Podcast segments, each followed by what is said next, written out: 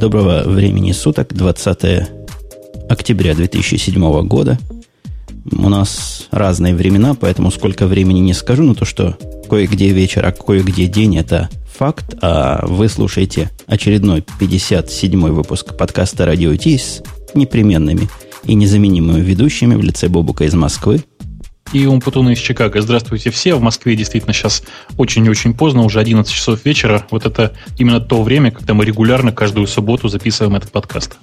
За редкими исключениями. Исключениями у нас бывает, но за все время, за все эти 50 с гаком, уже ближе к 60 выпускам, они были пару-тройку раз, поэтому 23 часа Москвы можете считать вполне и вполне стандартным временем. Сегодня тема у нас просто громадье.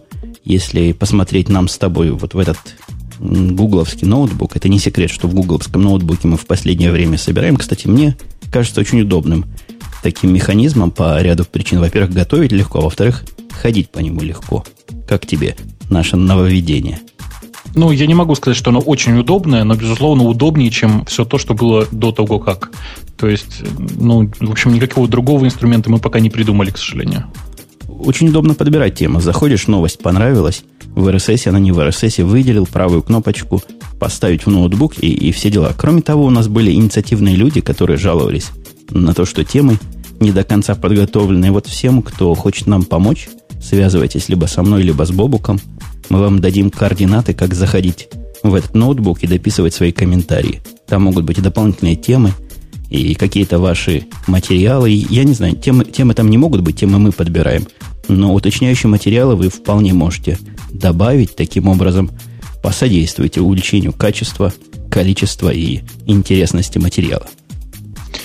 Э, я думаю, что это нам хоть как-то поможет, надеюсь, по крайней мере, потому что э, сейчас, конечно, в общем, э, схема очень простая, большую часть новостей отбирает Женя, и э, никакой как бы коллаборативной работы здесь не получается, в частности, еще и потому, что инструмента до этого нормального не было. Но вот сейчас инструмент позволяет всем, кого мы добавили в список приближенных людей, близких к телу людей, добавлять. Ну, ты пока не очень добавляешь. Я еще одного человека добавил, он высказал пожелание писать комментарий. Пока комментариев нет, но, в принципе, появится. Короче говоря, позиции помощников открыты. Связывайтесь с нами, если вам интересно это шоу как-то улучшить и видоизменить. И я думаю, можно к темам переходить. Конечно, простите, самое главное и самое яркая тема прошедшей недели – это выход 7.10 ой, Ubuntu. Ой, ой, куда-то ты у меня пропал. Да нет, я все еще здесь. А, это вот, ты. Вернулся.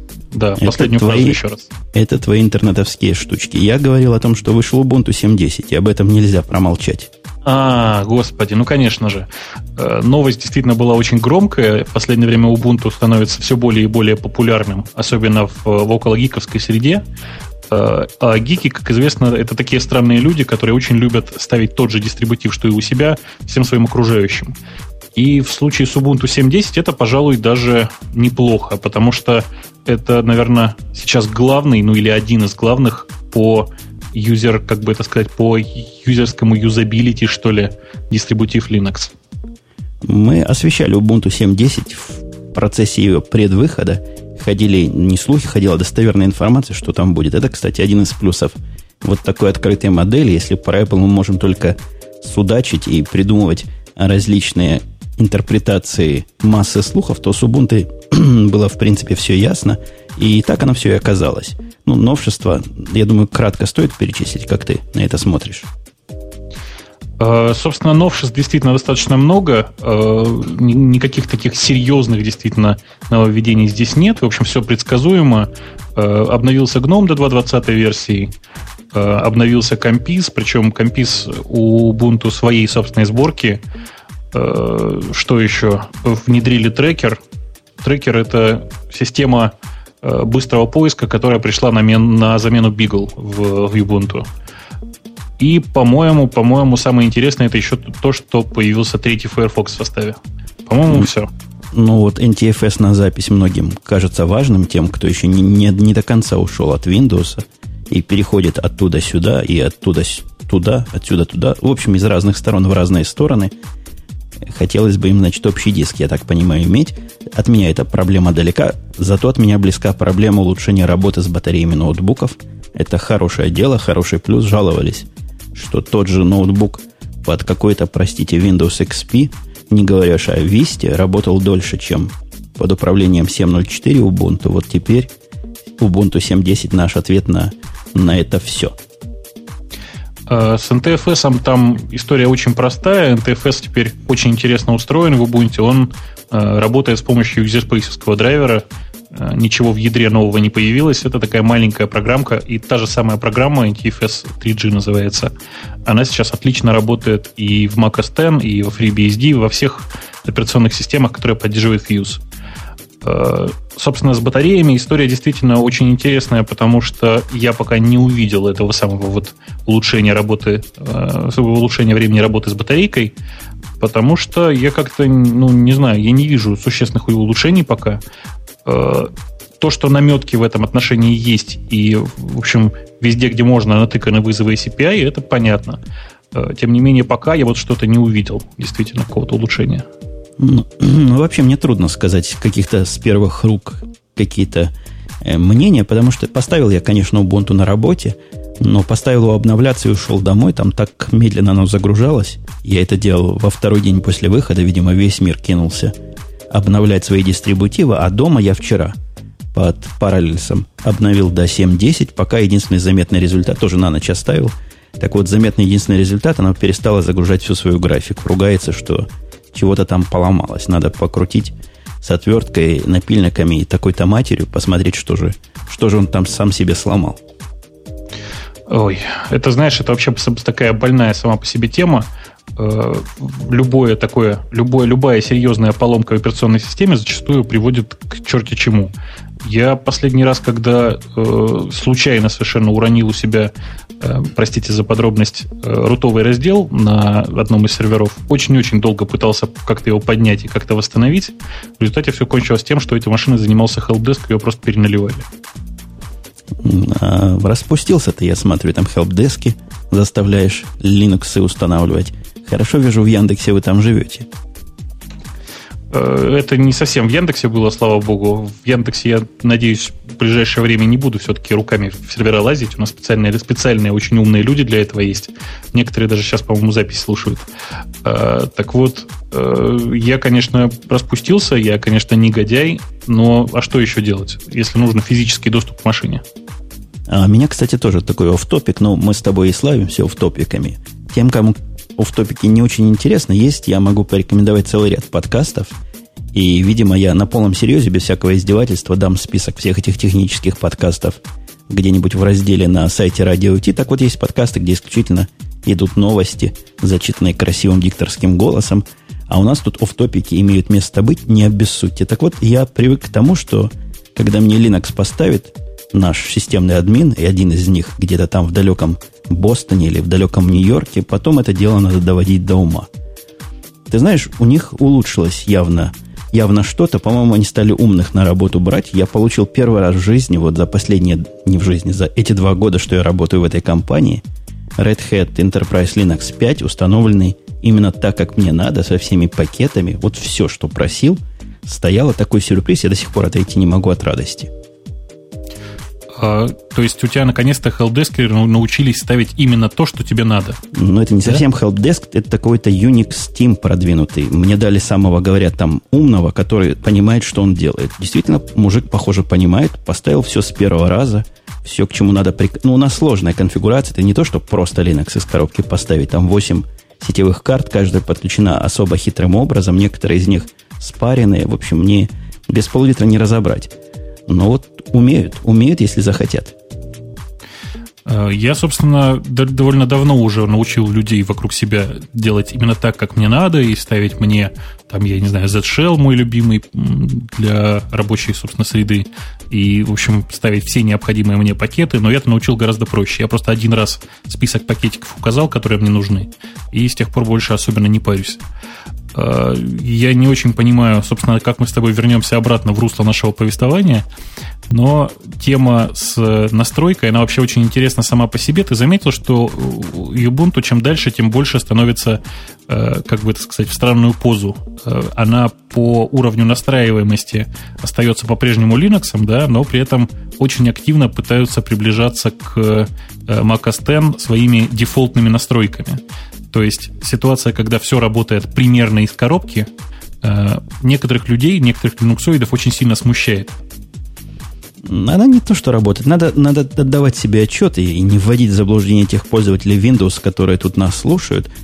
При всем моей любви к Ubuntu, я действительно очень хорошо к Ubuntu отношусь, да и к Linux, в принципе, пока еще и до Mac OS X, и даже до Windows некими местами далеко. Я про... Какое же ну слово-то приличное? Провозился его, вспомнил. Я провозился довольно долго, подключая у Dell 620 или 720 какого-то продвинутого ноутбука, их супер продвинутую карту, и я имею в виду Wi-Fi карту. Плохо она стала и в 7.04, и в 7, по-моему, 0.1, который до него было. Но, может быть, в 7.10 теперь станет лучше. Посмотрим, как вернусь на работу. Улучшили ли они вот это, сделали ли это быстрее, но проще. Но надо сказать, что человек рядовой – который просто с Windows пришел и любит кликать и ставить драйвера, в жизни бы не разобрался сам. Жень, ну, рядовой человек, он вообще и в Windows не, не поставит драйвера. Мы это уже проходили, мы это уже проверяли. Типовая ситуация. Э, интеловский ноутбук. Вот ситуация буквально двухдневной давности. Интеловский ноутбук, в смысле с интеловским чипсетом, и новый красивый скрин, скринсейвер, который поддерживает OpenGL. Ну и что ты думаешь? Разумеется, на интеловском ноутбуке из коробки, несмотря на то, что вроде бы все драйверы стоят, OpenGL драйверов, конечно же, нет с собой. В результате все это в софтварном рендеринге, страшным, страшным, ужасным просто видом и вообще кошмар. Ну, понятно. В общем, кошмары, кошмары со всех сторон, а у нас есть от кошмарной, я думаю, это кошмарная тема. Да, это кошмарная тема. Есть совершенно кошмарное предсказание. Я на веб-планете ее нашел, и мне оно понравилось своей некой бестолковостью, но с другой стороны концептуальностью. Звучит оно так. Программисты и журналисты вымрут от интернета. Да, это отличная совершенно надпись. Э, я думаю, правильно формулировать так. Э, Тараканы съели всю еду в моей кухне. И дальше текст статьи о том, что э, на кухне человек нашел один, одного таракана, и этот таракан в это время грыз, не знаю, хлебную корочку. Э, вот примерно кратко я пересказал вам всю суть этой статьи, особенно связь ее с э, заголовком. Не, подожди, пока я не вдарю по статье, у меня есть пару слов сказать по статье. У нас тут начинается в чате активно опять флейм ярких и грозных представителей формата ОГГ. Я вам скажу, у нас есть тема про ОГГ там внизу. Если мы до нее дойдут руки, мы, возможно, скажем свое мнение, а пока, пока немножко спокойнее, не, не, не, не наводите этого шума и не устраивайте эту свою ГГшную агитацию, потому что толку в ней, поверьте мне, будет мало. Так вот, программисты и журналисты, там суть-то в чем? Взяли, посчитали какой-то странный параметр. Я даже не знаю, как они его считали, но что-то, я думаю, типа второй производный от количества... Трудно даже сказать. Какой-то странный параметр. Мне кажется, ближе всего определить как уменьшение привлекательности профессии. То есть речь идет о профессиях, которые хороши сами по себе, интересны и в 21 веке будут долго интересны, но вот развиваться они будут не так быстро, как сейчас. То есть какое-то затормож... затормаживание развития произойдет. Но во всяком случае я так это перевел. Утверждают, что программисты с 2004 по 2014 год вырастут всего на 2%. И говорят, что очевидная причина этого дела аутсорсинг. Я, прочитавший это, три раза сказал «ха-ха-ха». Либо мы под программистами разные понимаем, либо они, авторы этой статьи, не, не представляют, о чем они говорят. Я вообще не очень понимаю эту статью, потому что э, как, как, собственно говоря, можно оценить э, реально хоть как-то уровень интереса к той или иной профессии и уровень востребованности того или иного человека этой профессии, я себе пока не представляю. Больше того, я вот сейчас хорошо знаю, что Э, ну, допустим, юристов действительно много в России, да, сейчас, и не то чтобы их избыток, но достаточно много. Э, при этом юристы по-прежнему требуются. Может быть, действительно чуть меньше, чем раньше. Ну, это так вот, взгляд со стороны, да? Э, сказать при этом, что стали меньше требоваться программисты качественные, ты знаешь, я вообще не готов пока. И мне тоже кажется, наступление индийских программистов вместе с китайскими со всем этим аутсорсингом – оно хорошим программистам, наоборот, на руку.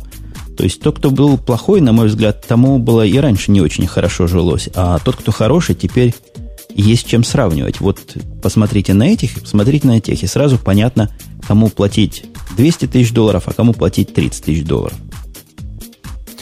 Э, тут дело не только в деньгах, ты же понимаешь. Э, дело еще и в, просто в квалификации. Зачастую человеку с достаточно высокой квалификацией, несмотря на, в общем, на, там, на его знания и на, на его умения, платят достаточно немного, потому что человек, ну, например, хочет работать полдня вместо целого дня, да?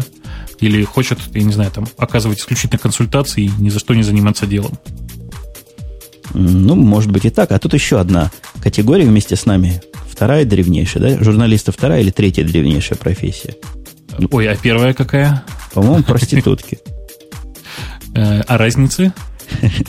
Так, ладно. Не издевайся над журналистами. Сказано, что под напором э, блогов и всякой другой интернетной прессы журналисты будут страдать, и их привлекательность тоже уменьшится этой профессии. Мне кажется, некая подмена понятий, ну, совершенно очевидно, что люди, пишущие в электронные издания, они такие же журналисты, как и те, которые пишут в печатные издания. В чем тут, собственно, собака порылась, я не очень понимаю.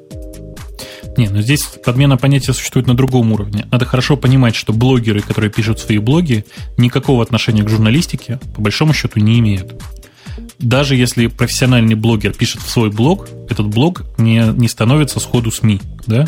У СМИ есть масса других признаков, в общем, и просто, просто любой блогер не может считать себя журналистом. А здесь просто как бы пытаются как-то надавить, что ли, на человека, который занимается журналистикой, говоря, что вот смотри, вот там блогеры есть, они все пишут быстрее тебя, раньше тебя и, и чаще тебя. Это значит, что они тебя лучше. В реальной жизни, конечно же, это никакого отношения, в общем, к правде не имеет. Но я тебя немножко поправлю с точки зрения закона, который защищает права журналистов. Не так давно, по-моему, мы тоже это с тобой обсуждали. Принят тут одним из судов, а поскольку право здесь, в Америке, оно прецедентное, то принят теперь везде – Положение о том, что таки да, блогеры, журналисты, в том смысле, который касается защиты информации. Если журналиста нельзя вынудить выдать источник, то теперь и блогеров тоже нельзя вынудить. Они как будто бы журналисты приравниваются, во всяком случае, в этом аспекте к журналистам, к настоящим, бумажным и профессиональным. Да, собственно, действительно, журналист, он не определяется носителем, он определяется в первую очередь, э, я не знаю, профессионализмом, что ли. И в данном случае носитель совершенно не важен. А следующая профессия, по которой мы с тобой лично вдариваем постоянно, каждым выпуском, это радиоведущие. Тоже из-за интернета mm-hmm. говорят, я думаю, из-за нас с тобой в том числе. Жень, ну слушай, какие мы с тобой радиоведущие? Посмотри, мы, в общем, по большому счету, я не знаю, как ты, а я вот, например, жуткий раздолбай, и сегодня, приехав на мотоцикле там в 10 часов вечера домой, я очень хотел сейчас вот взять там в чат написать, а давайте я сегодня ничего делать не буду, потому что чуть живой просто. Э, ну, как-то вот ладно, как- как-то взял себя в руки, да, а если бы это была работа, ну, слушай, я не знаю, я бы застрелился. Это все держится исключительно потому, что это хобби. Это, это конечно, да, но такие хоббисты, как мы с тобой, иным журналистам радио дадим 100 очков вперед. Мы с тобой тут 20 минут уже говорим и ничего не сказали. Это уметь надо. Да, и главное, никто ведь не догадается, какая из тех тем, которые, вот, которые мы уже обсудили, какая из них была про про проплачена с самого начала спонсорами. Э, собственно, проблема-то, ты, ты же понимаешь, совсем не в этом. Проблема в том, что радиожурналист – это профессионал. А мы с тобой конечно же, очень хорошие, ну, что же греха-то таить, ну, давай скажем, там, одни из лучших в России, но все-таки любители. Э, если вдруг мне, мне что-то вдарит в голову бросить все и перейти на, не знаю, там, на заработок с помощью голоса, ну, наверное, я смогу дотянуться до какого-то полупрофессионального уровня. Э, так, чтобы мы составили какую-то серьезную кон- конкуренцию радиоведущим, я не думаю, если честно. Причем Э, надо понимать, что ну, в Москве порядка сотни радиостанций, на каждой работает, ну, с десяток, наверное, радиоведущих. Считаем уже тысяча человек, а нас с тобой двое. Ну, окей, хороших подкастеров России два десятка. Какая а конкуренция? У тебя, у тебя заниженное самомнение. Я не знаю, слушаешь ли ты радиостанции или не слушаешь, но ну, я пытаюсь как бы поскромнее быть и понты особо не раскидывать. Но я редко слышу людей, которые способны импровизировать вот так вот сходу без бумажки, и чтобы это можно было как-то слушать. Тот же уважаемый мной вполне и без всяких шуток Шендерович, когда начинает говорить в прямом эфире, но это не, не, не для слабонервных зрелищ, в общем. Ой, самое, самое не, для, не для слабонервных зрелища это, господи, как же ее, Ксения Стриж, да? Что-то вот как-то вот, вот так вот это называлось. Это было действительно чудовищно. Э, собственно, Я не знаю, вот видишь, я сегодня за, за сегодня слово собственно повторил 10 тысяч раз уже. А АЭС сколько а, раз сказал? Считал? А, а, э, да я не знаю. Понимаешь, это же не важно. Мы с тобой вроде как пока находимся в любительском как бы это сказать, в любительском секторе и можем себе позволить акать, экать, говорить там слово радио э, и вообще не заморачиваться за какой-то смысл. Э, собственно, радиоведущему приходится как-то держать себя в рамках, что ли, а мы тут сами себе режиссеры, видишь. А турагенты еще тоже пострадают сильно. Я вообще удивляюсь, как эта профессия до сих пор жива. Сказано, что 6% всего будет роста. Как они еще могут расти, я не знаю. Это какой-то удивительный для меня факт. Я не помню, когда я последний раз от турагента, я к ним обращаюсь по привычке, когда хочу куда-то поехать, и все, что они мне находят, хуже, чем то, что я могу найти сам себе. Слушай, ну турагенты это такие люди, которых огромное количество, несмотря на то, что вроде бы ими никто не пользуется. Я в последнее время знаю только одно место, в которое можно вот точно зайти и не обнаружить там турагента. Это вот в офисе у нас туалет есть. В него заходишь, там сто пудов нет турагента. Потому что на территории офиса они еще как-то могут просочиться, ты же понимаешь. И падение, оно как бы никак не связано с э, интернетом. То есть, при чем тут интернет, в конце концов? Как при чем здесь интернет? Как раньше человек обычный покупал билеты? Он шел в кассу Аэрофлота и покупал то, что ему там давали. И в нашем случае, я даже не знаю, как раньше люди покупали без интернета, ходили к агенту. Вот для этого агенты и были. У агента был компьютер с каким-то могучим ibm зелененьким таким терминалом. Агент секретно подключался ко всем спискам рейсов, списков билетов, делал там какую-то магию – она так долго у него происходила. Всегда, я помню, придешь к агенту там лет 10 назад, сидишь час в этом агентстве, ждешь, пока он тебе подберет варианты. Теперь ты в интернете открываешь Expedia, открываешь еще 50 других сайтов и подбираешь себе варианты буквально касанием, касанием мизинца, и, и все это очень быстро. Я в последнее время на Expedia нахожу то, что мне надо минут за 15. Заказываю билеты, заказываю машину, заказываю гостиницу, все. Вот оно все. И когда потом агенту тому же звоню, повторюсь, он мне находит, видимо, тоже экспедиевский вариант, но не такие хорошие, как я сам себе нашел. Ты знаешь, я думаю, что они и сами пользуются Expedia. В общем, я думаю, что у них никакого специального там, конкретного интерфейса для этого нет. Э, я, собственно, про что? Э, в России никакого такого сайта нет, в России никакого такого готового сервиса нет. И что с этим делать, я не знаю пока. Э, как появится, я думаю, что турагенты начнут вымирать потихонечку. А сейчас они вымирают сами по себе, просто потому что их много, перенаселение, размножаться тяжело, конкуренция вели велика. И, в общем, я думаю, что э, интернет тут в России точно совершенно ни при чем. Ну, возможно, это не про российские реалии была статья.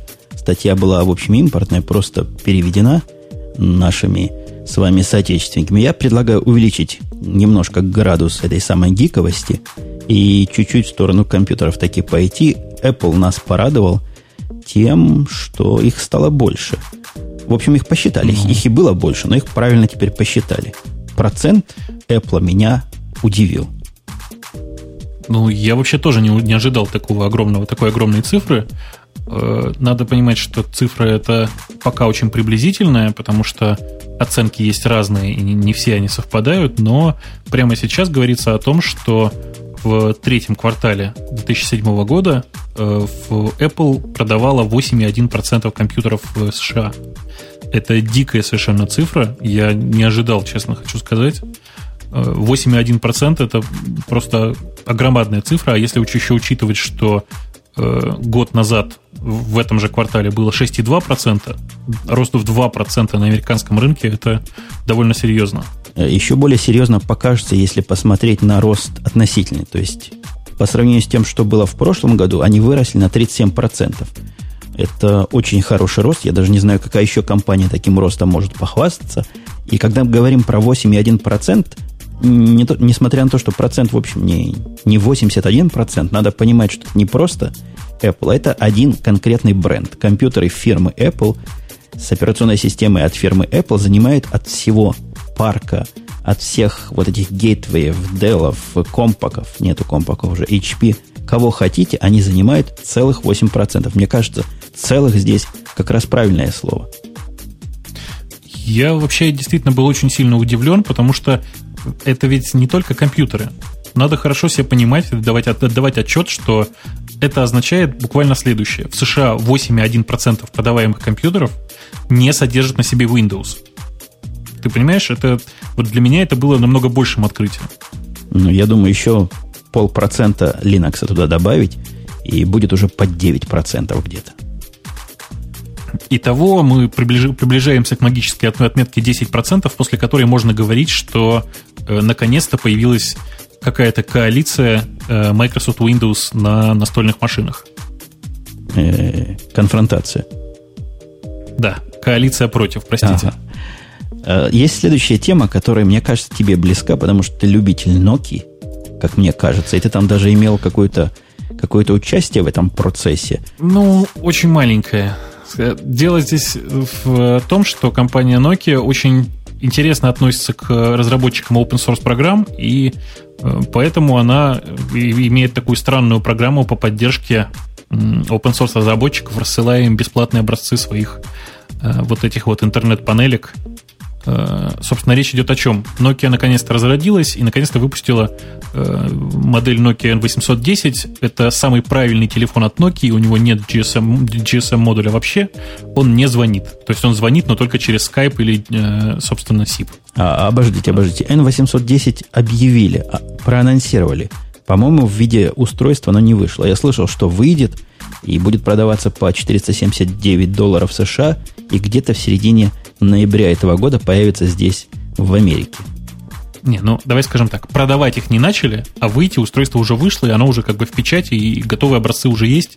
Они рассылаются тем самым open source разработчикам довольно активно. И, в общем, устройство очень сильно изменилось с того э, N800 или там N700, которое было до того как, изменилось в первую очередь выдвижной клавиатурой, которую я лично никак не ожидал. То есть я видел эти картинки, но никак не мог, в общем, поверить в это.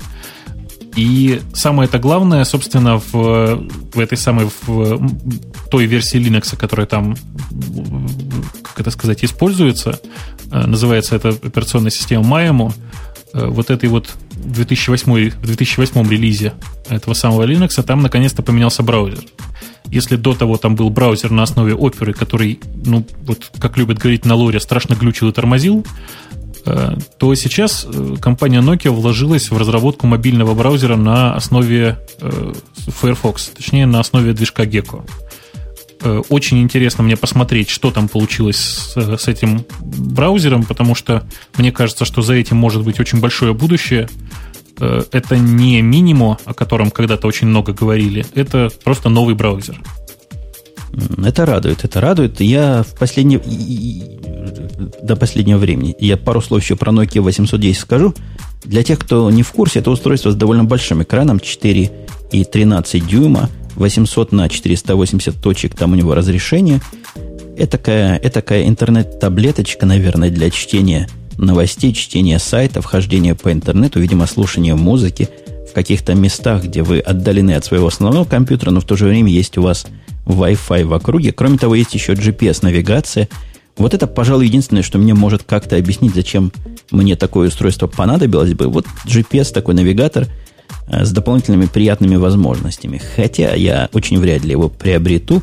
Тут у меня этот Nokia, по-твоему, N800, оно 810 смартфоном назвать можно или слово фон надо убрать уже? Ну, это же не фон, это смарт... Что? Смарт... Смарт КПК. Ну, коммуникатором, наверное, его все-таки можно назвать. Коммуницируется он действительно по Wi-Fi, в каком-то смысле по GPS. Ну, phone, конечно, он не phone ни разу. У меня phone появился, смартфон, и я наконец понял, почему они smart ы называются. Я, я говорю о BlackBerry Pearl. Вот как, как называется Pearl вот этот? Вот такой маленький самый BlackBerry телефон. Ну, собственно, смартфон, да. Да, это... BlackBerry Pearl. И я понял, почему он смартфон называется. Это должен быть по-настоящему смарт, для того, чтобы с этим фоном что-то сделать. Э, интересный вариант. Я как-то не задумывался над такой формулировкой. Э, что тебя так удивило-то? Когда я пользовался BlackBerry, мне показалось, что это довольно очевидное устройство, хотя оно, конечно, с совершенно нечеловеческим интерфейсом. Не-не, оно очевидное, конечно. Устройство для всякого гика вполне очевидно. Но чего стоит только в начале установки есть Wizard, у которого, ну догадайся, сколько экранов в состоянии? Три? Шестнадцать. Для того, чтобы а, его настроить, нужно пройти 16 состояний. В руководстве пользователя, которое составляет, по-моему, страниц 40, больше половины посвящено, как его вначале таки настроить, чтобы он хоть как-то заработал. Так вот, я, я сам его не смог настроить. Ты представляешь, да? Не смог настроить, прочитавши инструкцию. Я так, его... так, Жень, и сейчас я сейчас тебя подколю. И отдал в helpdesk, чтобы тебе настроили, да? Точно. Нашел специального Слушай. человека, он сам тоже не умел его настраивать, потому что у него другая модель. Он позвонил в Нью-Йорк, и там ему шаг за шагом рассказали, что и куда вписывать. Но это страшное дело. Я думаю, что скоро компания BlackBerry наконец додумается до правильного шага, организует специальные курсы по настройке BlackBerry, будет выдавать сертификаты, э, там, не знаю, профессиональный настройщик BlackBerry Tools. Или, я не знаю, там, BlackBerry Certified User, как тебе мысль? Вот. Во-во, пришло время. Хотя после настройки с ним работать можно, вполне можно. Нечеловеческий действительно интерфейс, но у них там есть и правая, и левая клавиша на телефоне, представляешь, да? Меню контекстное ну. во всех местах возникает. Им явно, ребятам, надо посмотреть, как делают смартфоны другие люди. Вот одно известное устройство от компании Apple – это просто какое-то небо и земля.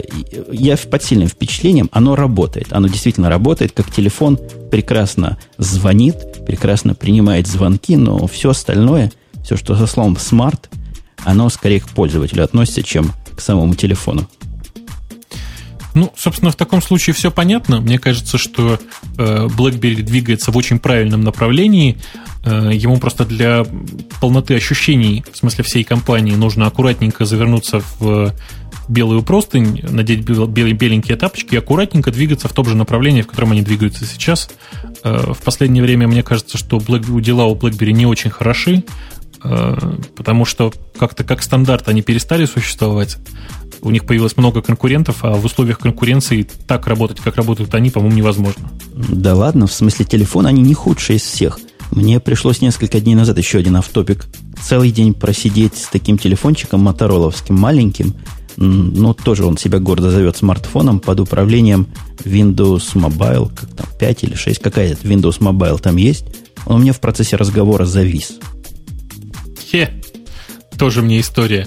У меня э, коллега по работе пострадал от Windows Mobile просто жутким образом. Э, во-первых, ну, он меня удивил вообще, что он стал им пользоваться. Э, фраза была буквально следующая. А что, в общем-то, нормально, пару раз в неделю перезагружаешь телефон, и все хорошо. Э, купил он к этому телефону дополнительную батарейку. А батарейка сейчас, как ты, если в общем, догадываешься, э, у новых устройств, она очень интеллектуальная, она же не просто так. Там же чип есть, все дела. Э, так вот, с утра где-то он должен был встречать жену с вокзала. Это такая короткая история. Э, поставил будильник себе ну, там, на 9 часов утра, потому что поезд приходит в 10. Э, ночью будильник, разумеется, завис. Ну, то есть телефон завис, как выяснилось потом, от новой батареи. Это у меня просто в голове не укладывается. Завис от батареи. Ему надо ну, прошивку вот, для батареи поменять. Я думаю, что вот что-то в этом, в этом духе, ты знаешь. Э, человек, понятное дело, вскочил, вскочил довольно поздно, побежал по лестнице, одновременно пытаясь сребутить этот телефон для того, чтобы он наконец уже заработал, чтобы позвонить жене. Ну и, разумеется, оступился, подвернул ногу, потом две недели хромал, полный комплект. Мне кажется, он должен был просто объявить э, большую войну против Microsoft, но нет, человек по-прежнему пользуется, по-прежнему мучается с этим телефоном. А ты меня, по-моему, в прошлый раз спрашивал, отчитаться, когда я узнаю, какая операционная система на этих BlackBerry работает, я не узнал. Но что меня удивило, одна из программ там в процессе работы выдала ошибку. Сообщение об ошибке, и это было джавовское сообщение об ошибке. Такое впечатление, что весь софт там на Java написан, на этом самом BlackBerry. Ну, почему бы нет, в конце концов? Что тебя смущает? Ты же был большим любителем Java. Да ничего не смущает, просто дают такую информацию. Вот Java действительно на телефонах работает и тоже умеет сообщения об ошибках писать. Все в полном порядке. Скажи, а сообщения об ошибках на BlackBerry по-прежнему выглядят как error номер 2021, нет? Не-не, там аж сообщение такое, как... Ну, если ты видел, как джавовские программы дают exception ы, дает тебе в какой строке и trace полный дает. Очень полезно, конечно, для пользователя такое сообщение увидеть. Но типичное джавовское сообщение со всем trace ом. То есть весь trace показывается на экране? Какая красота, слушай. По-моему, три или четыре уровня там влезло, вот оно их показало. Там длинные функции, знаешь, имена такие, ух. Нет, это отлично просто. Мне кажется, что это, в общем, очень прогрессивный путь. Я сейчас представляю себе, как вы, например, все мои питоновские там скрипты, которые я периодически пописываю э, пользователю, который приходит на веб-сайт, показывают красивейшие трейсы. Э, ой, слушай, это просто сказка будет. Вот и на всех причем сайтах. Знаешь, вот как на PHP обычно у людей э, какой-нибудь, они ставят какой-нибудь стандартный движок, в нем обнаруживается какая-нибудь мелкая ошибка, и красиво выглядящий сайт, а сверху надпись о том, что PHP не смог сконнектиться с MySQL, например. Да-да, это какой-то просто общий сценарий. Такого я видел миллионы раз. А если все-таки к темам переходить, у нас еще одно странное железное устройство. Я даже не знаю, что нам про него сказать. Мы про такое семейство уже говорили, но все равно любопытно. Называется Tiny Linux PC. И Tiny этот, вы, кстати, кто мне кинется поправлять, тут говорят и Tiny, и Tiny, так что как хотите, так и произносите. Крохотное-крохотное такое PC. Называется, по-моему, устройство FitPC. Э, произвела его на свет, как обычно, израильская компания. Э, как обычно, потому что почему-то именно в Израиле очень много вот таких странных устройств производят. Я хорошо помню, что большая часть промышленных компьютеров, которыми мне приходилось пользоваться, были произведены именно в Израиле. И вот здесь, собственно, та же самая компания CompuLab Э, сделала это маленькое такое вот устройство. Размером оно, вот если на фотографии посмотреть, ровно с э, швейцарский раскладной ножик, знаете. Э, впечатление, честно говоря, на меня производит двойственное, потому что я не очень понимаю, в чем главный смысл этого устройства. С, с Mac Mini оно конкурировать не может при всем желании, а для чего еще такое устройство, я не понимаю пока.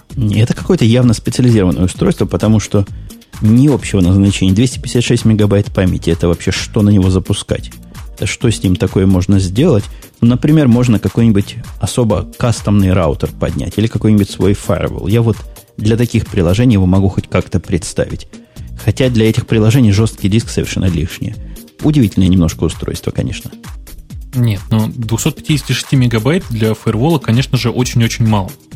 Э, ну, либо это какой-то такой маленький совсем фаервольчик, для, там, для локальных нужд одного человека. Э, не говорю уже о том, что маршрутизатор на этом деле поднимать тоже очень тяжело, потому что и процессор слабоват, и памяти маловато.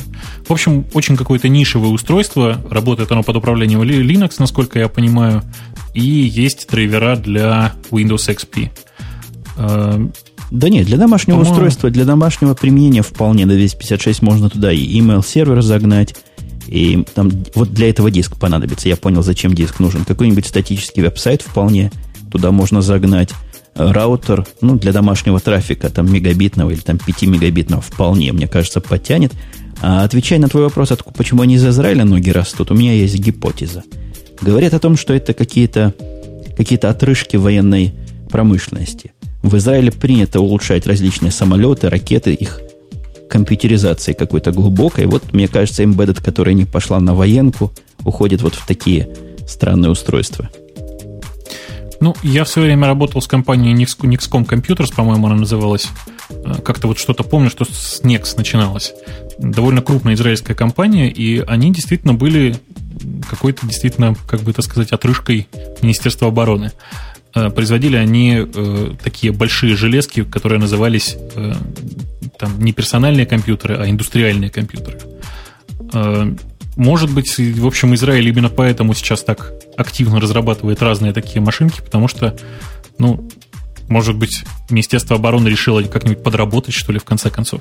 А я рассказывал эту странную историю, когда я писал. По-моему, не рассказывал. Я писал как-то программу для одной компании, которая embedded занималась, и был уверен, что программа для лечения глазных болезней. Вот там что-то куда-то наводится, куда-то глаз, значит, смотрится. Потом оказалось, когда я уже от этой компании отошел, что это была часть системы наведения каких-то хитрых ракет. Ага, ну и так бывает, да. Так, собственно, как тебя после этого выпустили из страны? Да как-то выпустили. Чего? Там у них такого нет. Я никаких подписок не давал, и ну, программа не особо. Она была не, не самая главная, там, обслуживающая всего этого комплекса. Ну, вот удивился я, когда узнал, зачем же в самом деле моя программа применяется. Следующая наша тема еще более странное устройство, которое мне лично близко и даже как-то ностальгически. Я такое когда-то придумал. Речь идет о круглом дисплее. А, ты скажи мне, вот пока мы глубоко в дебри э, воспоминаний не удалились, ты это придумал когда? Я это придумал ой, лет, да я подумаю, лет, наверное, 15 назад.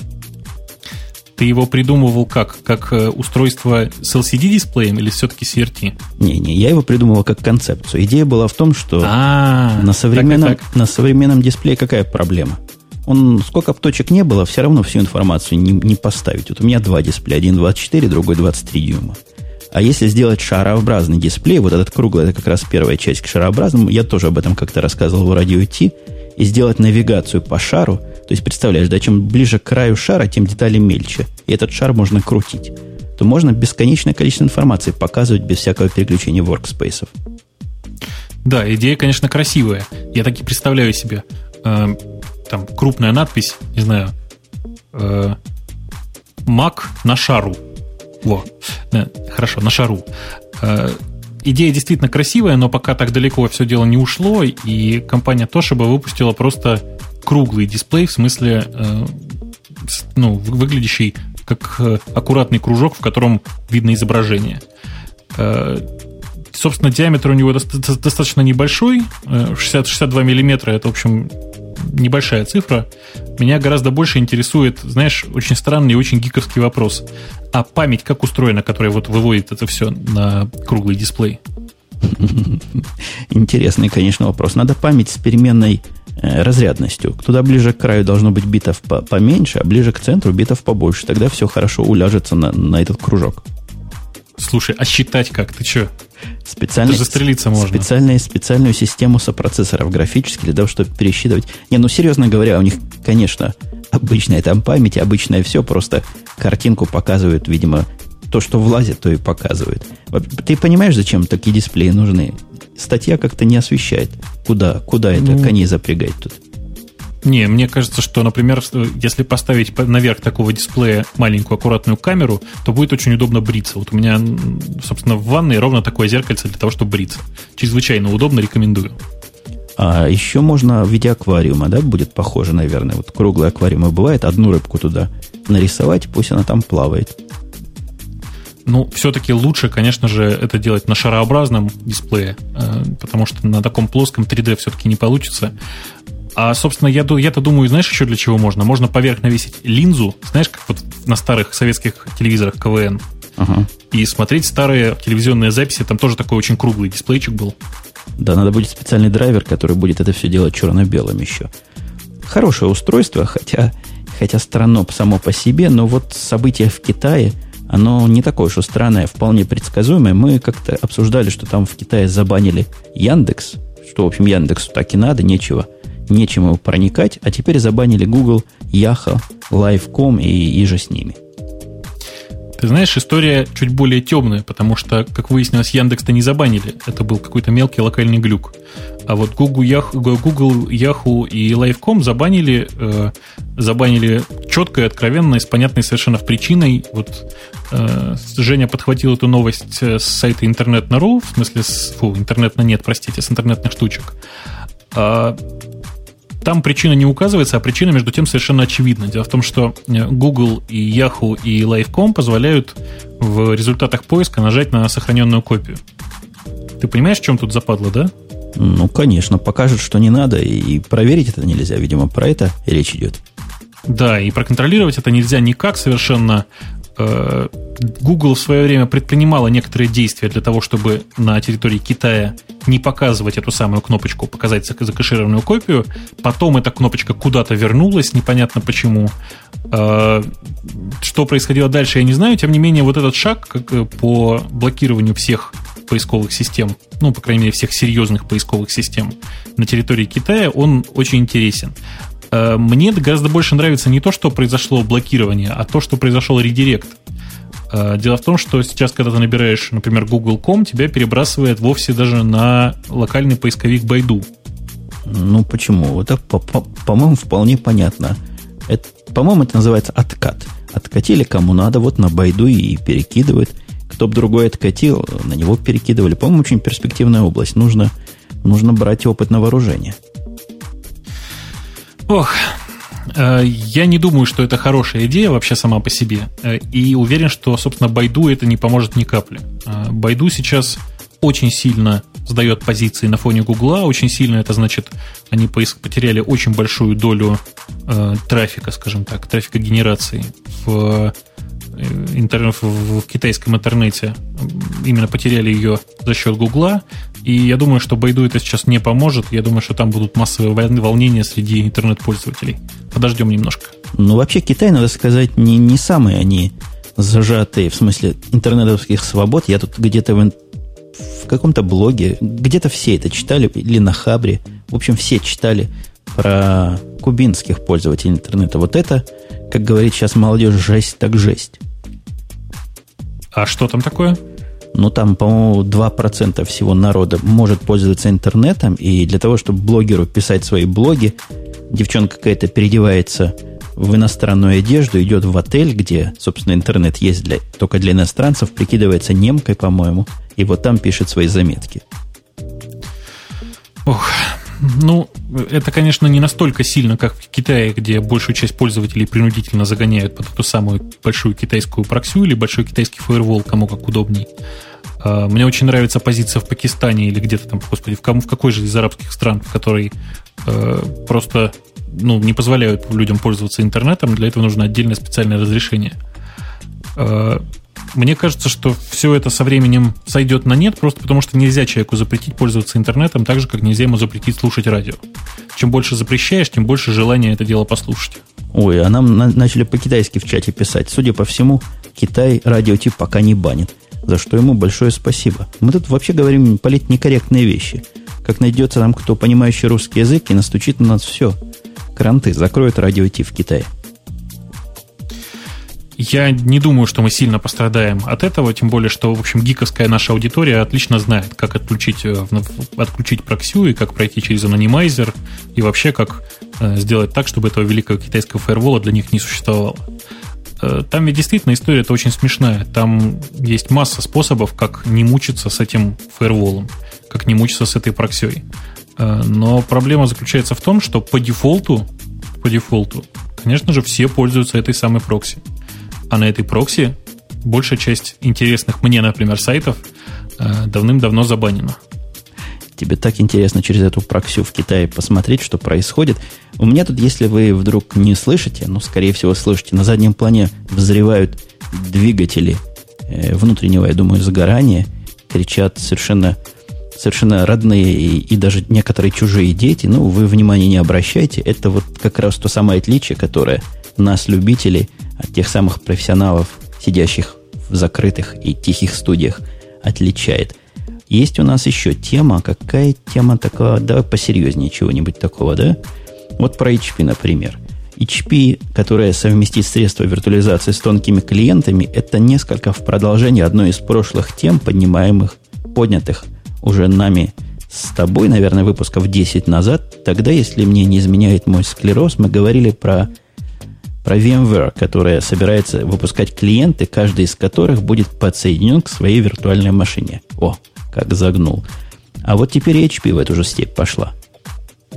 Я думаю, что это сейчас будет очень модное направление, потому что сама система с тонкими клиентами, ну, не то чтобы не выгорела, а э, уже как-то всем приелась, э, все уже давно привыкли к идее тонких клиентов. А слово виртуализация сейчас очень модное, особенно глядя на Intel, которая очень активно встраивает средства виртуализации в процессоры, глядя на uh, Hewlett Packard, uh, VMware, Parallels и другие компании, которые очень активно занимаются виртуализацией. Uh, я не знаю, за последние пару лет, наверное, появилась вот система виртуализации, наверное, что-то с десяток дополнительных, начиная от самых там Э, популярных тех, тех же VirtualBox open source и э, активно очень Parallels пошел в бой, и активно очень VMware сейчас двигается. Э, собственно, мне кажется, что это просто вол, такая волна большая, и HP стремится попасть в, на волну, оказаться в центре моды. Ну, вообще, вся вот эта мода, чего-то я себе громкости накрутил, вся, вся эта мода, она идет в странную немножко сторону. То есть это мало того, что виртуализация, к которой мы уже с вами все давно привыкли, оно к тому же еще виртуальные эти копии подключены к тонким клиентам, к удаленным терминалам. Но вот HP пошла, по-моему, в правильном пути. Они не собираются, как VMware, который один клиент на одну сессию вешает. Ну, понятно почему. VMware выгоднее, чтобы сессий побольше было. Это их бизнес. Чем больше виртуальных машин напродаешь и наплодишь, тем им лучше. А HP на каждую виртуальную машину вешает группу клиентов, и в этом, по-моему, есть глубокий смысл. То есть они примерно так, я так себе представляю их поход и полет мысли, они говорят следующее. Вот у нас есть в конторе бухгалтера, бухгалтера примерно одним и тем же занимаются, вот мы им сделаем одну виртуальную машину, и все клиенты будут тонкие, то есть терминалы к этой машине подключены, а программистам или, я не знаю кому, sales менеджерам, мы сделаем еще одну виртуальную машину, они все будут подключены. И админам будет легче вот такие группы управлять. И в этом что-то, конечно, есть. А, продолжая твою мысль, предлагающую админам выдать отдельный совершенно комплекс э, виртуальных э, вот таких вот десктопчиков, виртуальных э, сред отдельных, чтобы админы там у себя там что-нибудь админили и к бухгалтерам с программистами не лезли. Со своими а, глупостями. Со своими, да, глупостями. Тут настроить, тут поставить апдейты какие-то. Господи, к чему все это? А, мне кажется, что э, что-то тут не так вообще, потому что нельзя настолько увлекаться виртуализацией. Она не панацея ни черта. Э, до тех пор, пока в, я не знаю, в самой Windows или в самом Linux или еще где-то не задумаются о максимальной отдаче от виртуализации и от э, параллельной работы тонких, тонких клиентов, ни черта у HP не выйдет, мне кажется. Э, Linux в этом отношении чуть ближе к там, вот к этому идеалу, да, по, по работе с тонкими клиентами. Windows чуть дальше, тем не менее, все находятся пока одинаково далеко. Сейчас я смотрю вот на текущее состояние э, тонких клиентов, по, ну, при, работая с, не, с не с виртуальными, а с, с нормальными операционными системами на нормальных, как это сказать, э, физических юнитах. И понимаю, что все это пока, не знаю, ну, жалко подобие левой руки. Очень далеко до того, чтобы нормально пользоваться тонким клиентом. Мы с тобой уже больше 50 минут тут говорим, а такие темы шикарные у нас остались, но вот была прекрасная образовательная тема, что же такое 64 бита на самом деле. Я думаю, она пойдет в следующий подкаст. Уж слишком она велика, широка и глубока. А из того, что тут осталось, что же сказать, нельзя умолчать про трехколесное кресло вместо Сигвея. Вот просто нельзя умолчать, О. потому что я такое очень даже, очень даже, даже очень бы и попробовал бы. Меня пока останавливает только одно. Я не очень понимаю, с какой скоростью оно будет перемещаться. Как сказано тебе, 30 км в час или 30 миль в час. 30 км в час в скоростном режиме. Ну, господи, ну это же пока, пока прогресс дойдет, пока оно до нас доедет, прости, пожалуйста, со скоростью 30 км в час от, от э, Токио до Москвы.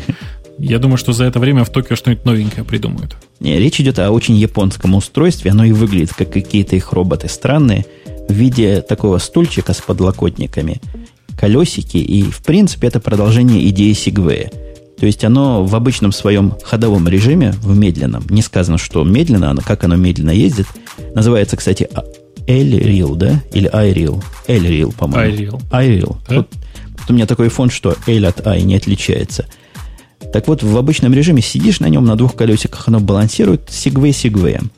Но при этом, если ты хочешь разогнаться как следует, выдвигается сзади специальная такая приставная штука, хвост. Сиденье откидывается назад, и все, и ветер в лицо, и понесся, обгоняя проезжающие автомобили. Жень, да какая, что ты прямо, ну какая, какой ветер в лицо на скорости 30 км в час? На скорости 30 км в час намного увлекательнее, если пойдет снег или там град, например. А еще в Москве в этом году было замечательное событие. В Москве двое мотоциклистов страш, страшным образом пострадали из-за глупой вороны, которая врубилась людям в лобовое стекло. Представляешь, на скорости 30 км в час в тебя влетает ворона. Как О, тебя? а тут даже лобового стекла нет, тут едешь. Поэтому, мне кажется, будет ветер в лицо. Во-первых, ты близко к земле, а известно, чем ниже к земле, тем тебе кажется, что несешься быстрее. Правильно? Психологический факт. Во-вторых, лицо ничем не защищено. То есть, наверное, каску, если одеть, как-то поможет – но на таком стульчике, низком, в самом деле низкий стульчик, вот так пригнувшись, несешься, мне кажется, это еще та картинка будет. Хм.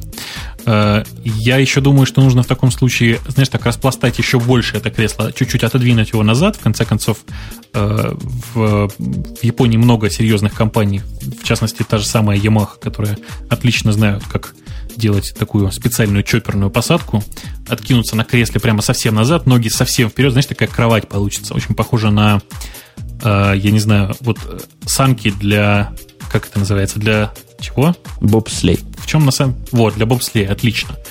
Как санки для бобслея, только наоборот. То есть ногами вперед, красота, по-моему, отлично будет. Нам говорят тут в чате, что на нем задавить кого-то можно. Оно такое маленькое на вид, на вид совсем пластиковое, не железное. Мне кажется, при столкновении с пешеходом кресло, скорее всего, пострадает. Но, опять же, будучи реалистами, очень трудно поверить, что это японская, очень японская штука появится когда-то на просторах других стран за пределами японских островов. Но вот если будете в Японии, попробуйте покататься и потом расскажите – уважаемая редакция Радио IT, как вам все это дело понравилось? А, меня вообще поразила сама идея. Ты же понимаешь, да, что это действительно практически кресло на трех колесах. А, как на этом деле поворачивать нормально, как вообще, как, как, как в нем двигаться, не знаю. Это опять учиться чему-то совершенно новому, чему-то совершенно непонятному. По мне уж лучше на скутер сесть, табуреточка едет и едет. Мне кажется, в скоростном режиме оно не поворачивает. Там про повороты сказано было, когда она на двух колесиках, повороты такие, как на Сигвей. То есть перенос веса тяжести, центра тяжести тела вправо-влево вызывает поворот. Одно колесо медленнее крутится, другое быстрее, понятно. Что же касается трех колес, ну, может, заднее приподнимается при этом. Не, ну слушай, не, на самом деле очень давно уже есть трехколесные вот такие как бы мотоциклы, и там действительно наклоняешь, и при определенном усилии она нормально, наверное, прогибается и с наклоном поворачивает. Мне кажется, что в этом отношении, в общем, Toyota могли придумать, что делать. Э, другое дело, что это совершенно, как это сказать, не натурально, не, не интуитивно, что ли. Ну, может, оно так и есть, хотя, несомненно, я бы на таком покатался тут в округе, поудивлял соседей. У нас, кстати, еще один автопик. Часто можно встретить людей на лежачих велосипедах, которые едят, они, на мой взгляд, выглядят не менее странно, чем если бы я ехал на этом стульчике. Знаешь, да, какие велосипеды, где лежишь и колеса крутишь э, педалями, так в горизонтальной плоскости, грубо говоря, находишься. Так, подожди, а ноги при этом вперед или назад? Ноги при этом горизонтально вперед. А, ну понятно, то есть практически действительно как, как этакий чоппер.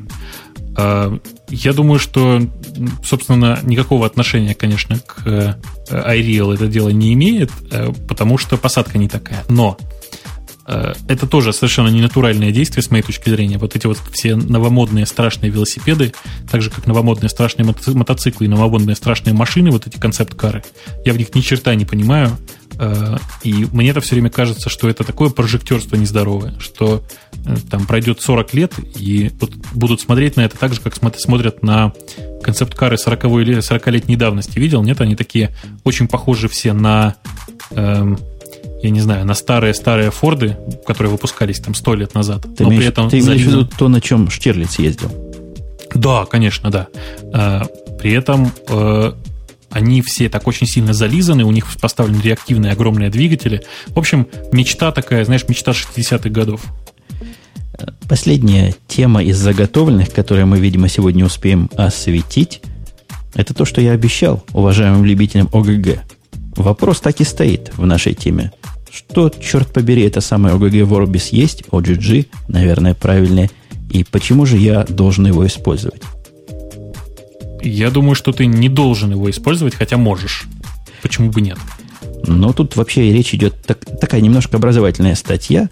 Она отсылает нас на сайт этого самого OGG Vorbis и говорит этот сайт про себя скромно. Что это такой новый формат аудиокомпрессии?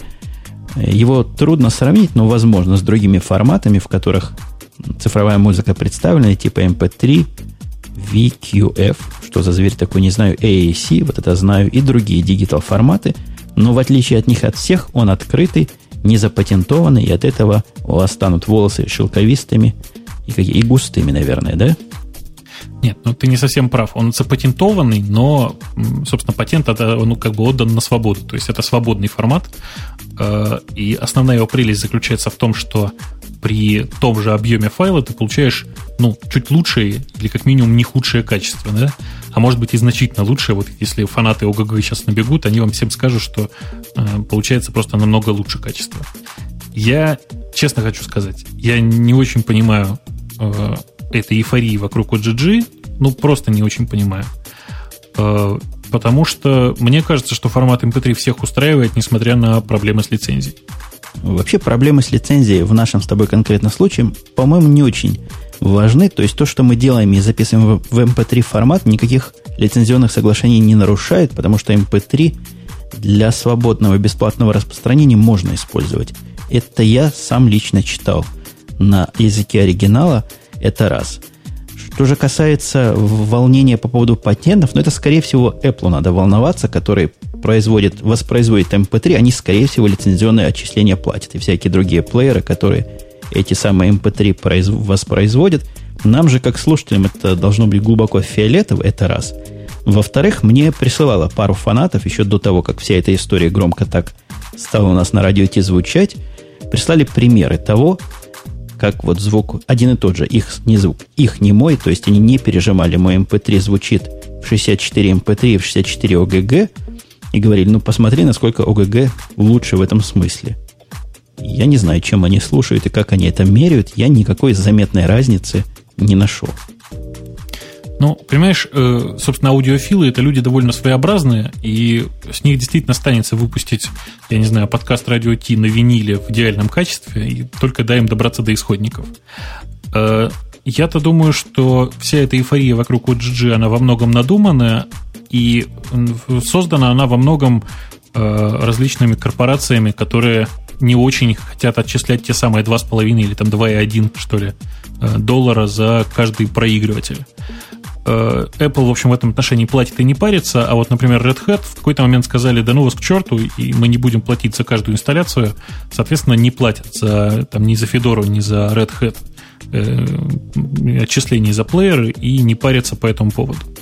Э, там действительно все достаточно тяжело, и в Федоре приходится отдельно ставить MP3 эм кодек, хотя надо признать, что ну вот действительно Fedora это дистрибутив победившего OGG, потому что OGG кодек там стоит из коробки, а MP3 приходится ставить отдельно.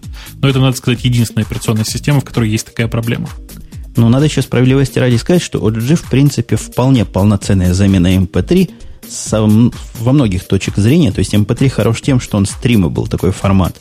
К нему можно в любой момент подключиться и начать слушать. Вот OGG в этом аспекте абсолютно такой же. В этом смысле он не хуже, но то, что хуже и просто сводит, на мой взгляд, перспективу использования в ближайшее время на нет, это отсутствие поддержки OGG у всех основных проигрывателей MP3 файлов, то есть они так и называются MP3 проигрыватели, не OGG проигрыватели. И это, на мой взгляд, решающий фактор. То есть, как бы не был он теоретически хороший, как бы не был он потенциально свободен, мой iPod его не играет, мой iPhone его не играет, перепрошивать я его, конечно, не буду для этого. Поэтому для меня лично OGG скорее мертв, чем жив. Э, и не только iPod, очень многие действительно и iRiver, и большая часть китайских производителей. Хотя вот, кстати, китайские производители в последнее время активно поддерживают OGG, э, iRiver в некоторых своих э, плеерах содержит поддержку OGG, но при этом, знаешь, меня что смущает? Они продают плеер, на плеере написано с поддержкой OGG, и такое ощущение, что я за это приплачиваю. Ну, по крайней мере, это преподносится как большой бонус. Э, этим, собственно, iRiver, мне кажется, отпугивает довольно много народу, потому что слово MP3, эм оно у всех на слуху, и его все знают, и там, я не знаю, простите за подробность, водитель такси, с которым я разговариваю, хвастается, что у него на компакт-диске MP3, эм а то, что оно может быть и не MP3 эм вовсе, а какой-нибудь WAV там записан, он даже и не знает. Поэтому э, Собственно, мне кажется, что слово MP3 в данном случае э, уже такой раскрученный бренд, и с OGG э, даже сравнивать его тяжело. Да, мне кажется, вопрос тут понятен. И, ну, редкие фанатики треб, могут требовать заменить MP3 на OGG. Некоторые могут требовать добавить OGG. Мы этим заниматься не будем однозначно, потому что дело это зряшное, нужное в лучшем случае 0, я не знаю, 0,2% аудитории слушающей. Поэтому, я думаю, тему OGG можно закрыть. И я надеюсь, флейм по этому поводу мы прекратим. Э, это я замедлился, глядя на темы наших слушателей. Есть у нас темы наших слушателей. Вот слушатель неоновый. Хороший ник такой, неоновый. Неоновый говорит, I can начинать тестирование доменов на русском языке. Ух, пугающая новость. Я эту новость слушаю, по-моему, в десятый раз уже за последние два года. А, не сомневаюсь, что действительно это так происходит. Другое дело, что пока что это тестирование, и ВОЗ и не там, и пока ничего не происходит. Подожди, а... подожди, давай попробуем техническую проблему понять. Э, Мы живем в век 21, когда у нас везде Unicode, UTF, TRPR, 10 дыр. А в чем там, собственно, суть? В чем проблема русского языка, как, в общем, любого и другого Как обычно, языка? в кодировке. То есть оно все еще не, не, не в тех кодировках, вот вся эта система доменов. Далеко не все браузеры до сих пор знают про, про всякие правильные кодировки. Например, Знаешь, какой браузер не знает про кодировки? Э, довольно плохо Internet Explorer 6 э, знает про это дело. Довольно плохо старая Opera про это дело знает. Э, старые версии Mozilla, ну, Mozilla вообще первая научилась такие вещи поддерживать. Э, это может быть и хорошо, хотя я не очень понимаю, зачем это вообще нужно, потому что там есть ведь другая проблема, очень-очень серьезная, с которой, ну, непонятно пока что делать. Представь себе, я сейчас зарегистрирую сайт microsoft.com, и в слове Microsoft у меня буква О будет русская. Ну, классическая проблема. Вот как ты определишь, как ты решишь, в конце концов, что это не Microsoft.com? Знаешь, проблема фишинга, фишинга встает в полный рост просто. Да, действительно серьезная проблема. Я вот я даже не представляю, как ее можно решить. Ну, разве что следить за этим за всем надо. Кому-то, кто эти имена разрешает регистрировать. Ну, никаких, никаких следователей не хватит проверять все имена. Ну, а как следить, понимаешь? Ну, невозможно, просто невозможно это. Э, Садить специальных людей только с глазами, что ли, это отслеживать. Э, Я пока другого варианта вот даже придумать себе не могу.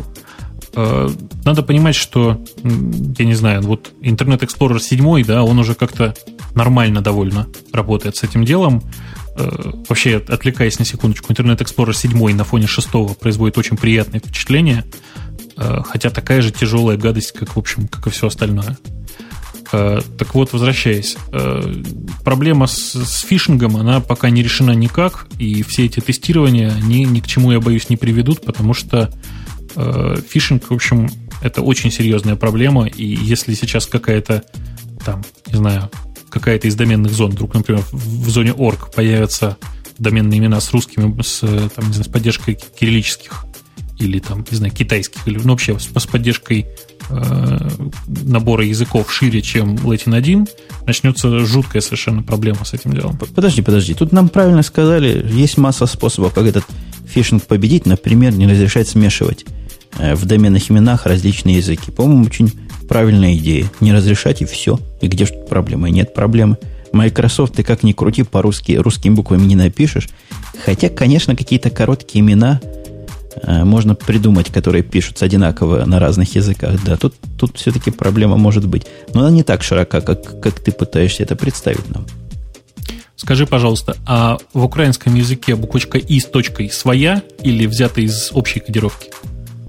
Из э, базовой? Я не знаю, если бы я писал для украинского языка э, в Unicode символ, я бы, конечно, сделал, чтобы у них был свой символ. Это было бы концептуально правильно. Ну, мне кажется, да, что, наверное, тоже должна быть своя, хотя я просто вот просто не знаю, рассчитывал, что ты, наверное, умный и должен знать. Да откуда мне? Я тут так ну, погулять вышел. Да ладно, все знают, Умпутун знает все. Э, Собственно, с короткими именами действительно будет проблема, особенно с короткими именами, в которых содержатся, я не знаю, те, те русские буквы, которые больше всего похожи на английские. Э, Знаешь, что в России э, номера автомобильные сделаны по такому принципу? Там используются только те русские буквы алфавита, у которых есть точные аналоги в английском. М, Первый раз об этом слышу. Я, кстати, себе все не соберусь номер заказать у Путун. Есть такой номер, можно заказать, буду ездить, светиться.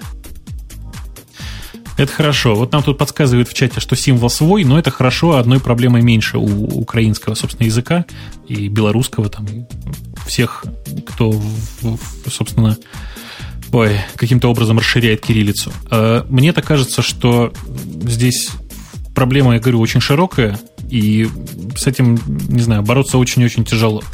Э, Если вернуться к теме, которую ты начал потихонечку, в которую ты начал потихонечку сдвигаться насчет э, номеров автомобильных, а скажи, пожалуйста, а что в Штатах по-прежнему можно любой номер заказать, да?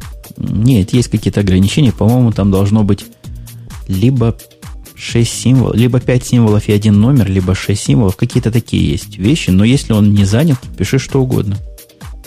Слушай, а нельзя в автомобильных номерах русские буквы использовать? Ну, разве что английские, которые выглядят как русские. Нет, по-моему, нельзя. Только буквы латинского алфавита. Как, представляешь, вот это полицейские, полицейские говорят, преследую автомобиль Наверное, знак такой-то. Они не знают, как «у» произнести. Или, например, «ю». Как они «ю» произнесут? Слушай, ну ты что, 4% США говорят ну, умеют говорить по-русски. И что, полицейских до сих пор не учат говорить по-русски? Ага, ты предлагаешь каждой группе преследования, каждой группе вот этой дорожной полиции, чтобы был человек с других языков. А китайцы тоже такое захотят. Ты представляешь, да? С иероглифами да, слушай, номерки будут. Ладно, ну что ты прямо. Ну, китайцы пока ничего не захотят, пока их кормят, поят и одевают, они, в общем, обычно ничего не хотят. А, Ой, какой я расист сегодня. Нет, подожди, а как, когда японцы которые, в общем, такие активные, захотят вертикальные номера делать. А? Куда ты ага. их будешь лепить? Придется машины передизайнивать, чтобы куда ты Слушай, этот номер... И, и на иврите в обратную, в обратную сторону, справа налево. Во-во-во. Я предлагаю вернуться к темам пользователя. У нас Васмик предложил поговорить о том, что пытливые умы, которым недостаточно просто заплатить за лицензию, провели небольшое исследование того, насколько стабильно работает новая версия Висты. В общем, нестабильно им работает. Представители Microsoft им не отвечают, но это известная картина, нам они тоже не особо отвечают. Жалуются на, на мелкое, но неприятное. После 100 часов работы утилита Sidebar, это такая штука справа, я так понимаю, она вызвала 98 миллионов ошибок доступа к памяти. Что за ошибки такие? Exception ы, что ли, имеется в виду? Да-да-да, это просто exception ы. И съела 40 минут процессорного времени, то есть чистого 40 минут процессорного времени. Трудно сходу сказать, много это или мало за 100 часов. Наверное, это немало все-таки. Это вообще довольно много, и как правильно замечено в этой же заметке, ох, замечено в заметке, как правильно замечено в этой же заметке, 40 э, минут потратилось исключительно на показ времени. Там сайдбар больше никакой функции сейчас, кроме показа времени, не выполняет. Но мы с тобой, как программисты, можем себе представить действительно, насколько часы могут быть потенциально ресурсоемкими. Ну, представляешь, да? Кто-то пишет программу для того, чтобы э, одну секунду подождать, делать какие-то циклы вычислений. Круто. Ну, конечно, да. И uSleep просто забыли поставить, да. В конце концов, никто не гарантировал, что Microsoft Vista POSIX э, система, и никто не собирался, в общем, пользоваться POSIX функцией. Мне-то кажется, что не надо тут сильно придираться к Висте, потому что э, это довольно новая операционная система, в ней довольно много изменений. Обожди, и то, что какой-то из элементов я, я, я, я, тебя, я да, тебя остановлю. Да? Что значит новая система? Она уже больше года продается. Она разрабатывалась 5 лет. Это новая система. Это как сколько можно им давать послабления? До какой срока? Пока не выйдет Vista 2010, тогда, скажем, вот действительно можно на нее критически посмотреть Сколько можно? Женя, ну, слушай, ты просто как-то ты придираешься. Э, целый год, что значит целый год? Это всего год. Ты представляешь, сколько пользователей у этой листы, сколько, собственно, сообщений об ошибках они переслали, и вообще сколько там таких проблем мелких? Да я вас умоляю, я уже не помню, какой у меня год назад дистрибутив Linux был. И год, ну, действительно, OS X у меня больше, чем год. Но вот выйдет, и не ждал я никогда года, чтобы она стала хоть как-то работать. Не, на полном серьезе, без, без дураков, тут разговоры вокруг нас ходят. А, переходя обратно на XP, те, кто перешел на Висту, наша компания, например, сильно, сильно-сильно думает притормозить бета-тестирование. Мы начали тут бета-тестирование на Шарлы, и такие результаты, что говорят, хватит. Потестировали, хватит. Ох, натестировались, это называется. Да-да, ну, сколько можно, говорят. Я, а, кстати, о тестировании. Я тут попал в группу тестеров. Тестеров связь, чего? Связи есть. Группу тестеров офиса 2007, по-моему, да, а, называется. 2008 называется. 2008, да. да. Вот этого синенького офиса, который выглядит как KD, самой жуткой и дикой раскраски, косит неизвестно под что. Но вообще не так плохо, как мне с самого начала показалось, хотя, конечно, все больше в сторону свистелок и пищалок они пошли, а как аутлукам неудобно было почту искать и организовывать, так и осталось. Э, ты зачем почту в Outlook читаешь, скажи? А мне положено. просто... Мне положено, у нас Exchange, и к нему только аутлуками можно доступиться. Никаких других видов интерфейса он не, не дозволяет. А как это? Веб, веб-доступ? Веб-доступ убогий, это раз. И он частично закрыт. Там каждые пять минут он сбрасывает сессию. Невозможно так, совершенно Женя, работать. Слушай, сейчас, Сейчас я чувствую просто в чате огромное количество криков будет насчет того, что Женя начал материться в эфире. Э, что значит убогий это раз? Как это убогий это раз? Веб-интерфейс убогий, но ты его запусти, посмотришь, он убогий. Женя, да я запускал, но просто слово это раз мне кажется довольно матерным. А, а я понял. Не-не, тут, тут нормативная лексика была. Извините, что услышали, это... Ты просто... Не, ну еще раз, Жень, ты просто сейчас совершаешь поклеп на компанию Microsoft, в конце как, концов. Как, как, Нет, поклеп? А... У нас есть Outlook, у меня есть Outlook веб-интерфейс. Он да, у меня, у меня мало, тоже, я пару раз умудряюсь этим пользоваться. Малоприятный. Ну, ты представляешь, я, я пример приведу малоприятности. Сессия там по умолчанию у нас там по секретности высокая, потому что веб всякий может. По-моему, то ли 5, то ли 10 минут, да? Вот ты проверял сообщение, проверял, увидел интересное и тебе.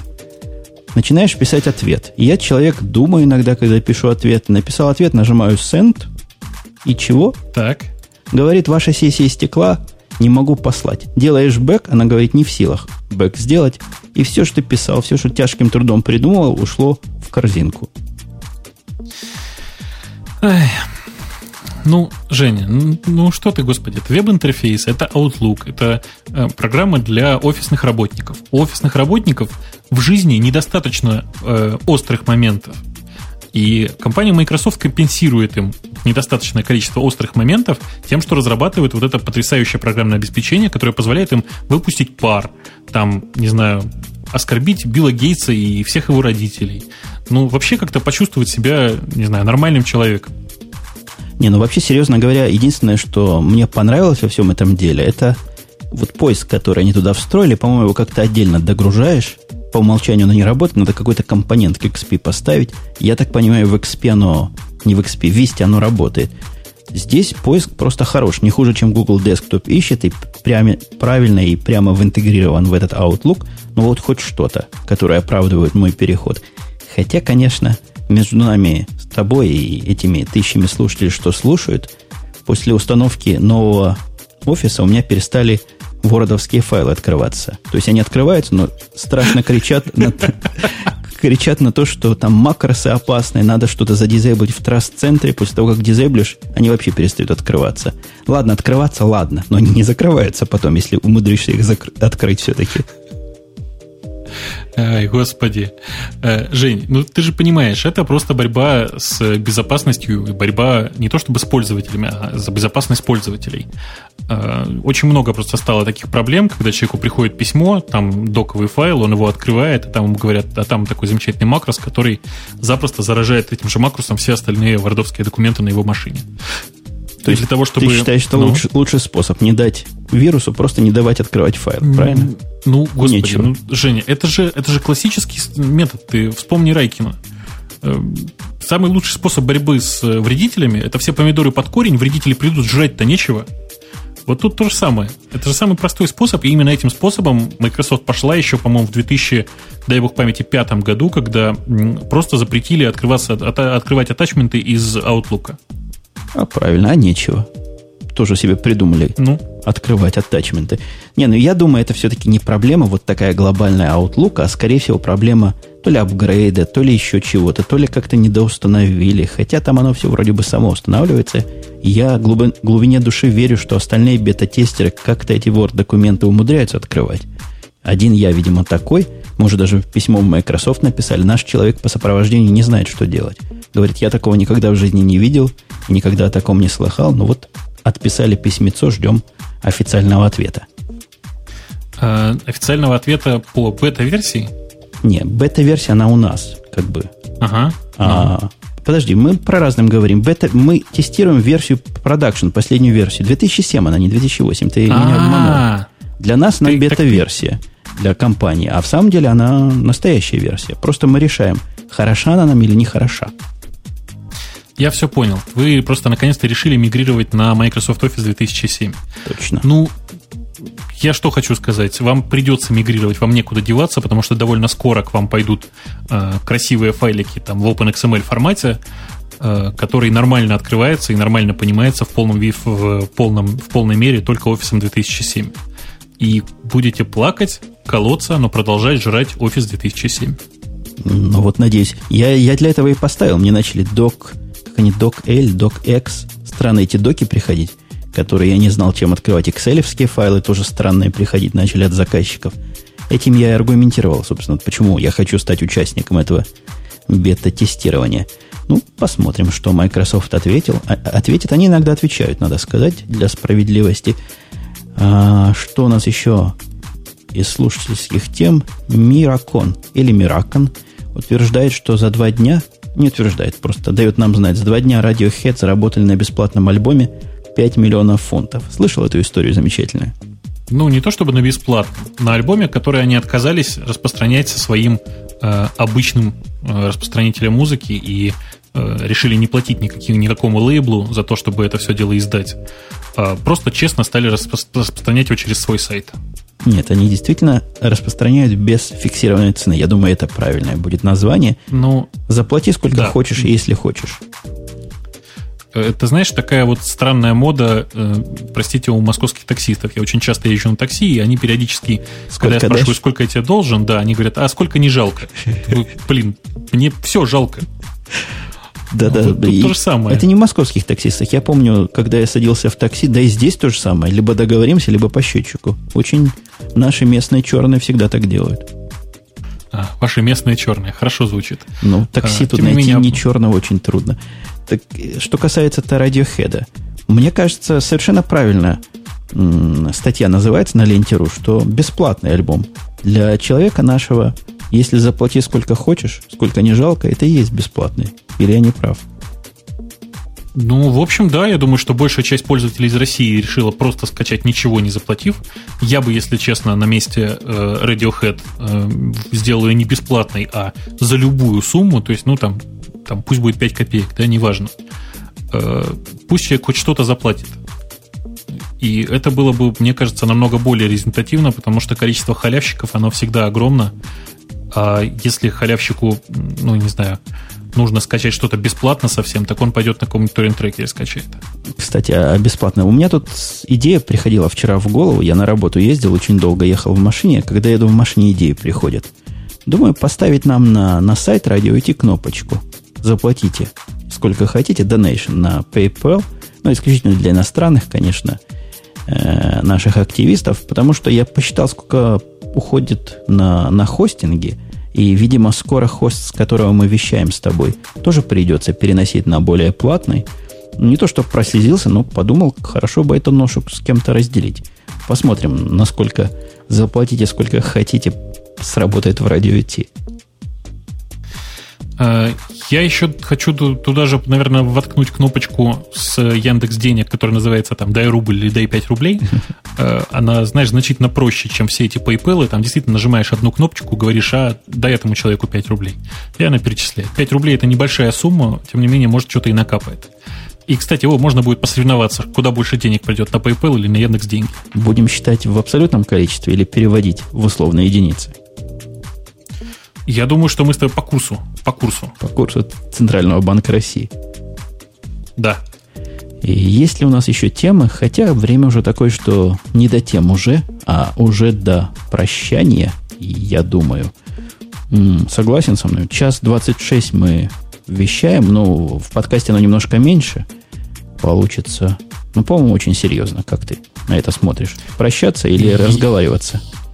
Давай мы с тобой попрощаемся, а если что-то вдруг э, вывалится из наших ртов, прости, пожалуйста, после того, как мы отожмем кнопочку запись, ну, это будет специальный бонус для тех, кто слушает нас живьем. А живьем, я напомню, слушать можно нас совершенно безвозмездно, то есть даром. Если вы приходите на сайт radio-t.com и вдруг не в курсе, где нас слушать, идете в раздел «Информация», либо просто слэш «инфо» напишите, там вся эта все это и сказано. Ну, а, короче говоря, в 23 часа каждую субботу приходите сюда, и вы нас сможете услышать. И кроме того, тут уже чат есть, в котором люди пишут различные, немало интересные, нет, не безинтересные вещи. Э, по-моему, я хорошо завернул под конец. Ну и традиционное наше завершение мы с вами начинаем, начинаем завершать, начинаем заканчивать. И я напоминаю, что участвовали в этом шоу «Радио Ти» его постоянные ведущие в лице Бобука с другой стороны океана из славного города-героя Москва. А с той стороны океана был э, Умпутун из Чикаго, который, как ни странно, действительно из Чикаго. И, э, слушай, или ты не из Чикаго теперь? У тебя же Напервиль, да? Ну, народ Напервиль не знает, поэтому Чикаго, оно как нормально звучит. Отлично. Из э, почти столичного города Чикаго, э, в котором много-много заводов, а также, вот видишь, э, находятся еще и замечательные русские подкастеры. Я думаю, что мы с вами услышимся на будущей неделе. Тем у нас действительно уже сейчас, на следующую неделю, огромное количество. Приходите обязательно и слушайте нас в, в прямом эфире, это намного-намного интересней. Все, пока, услышимся. thank you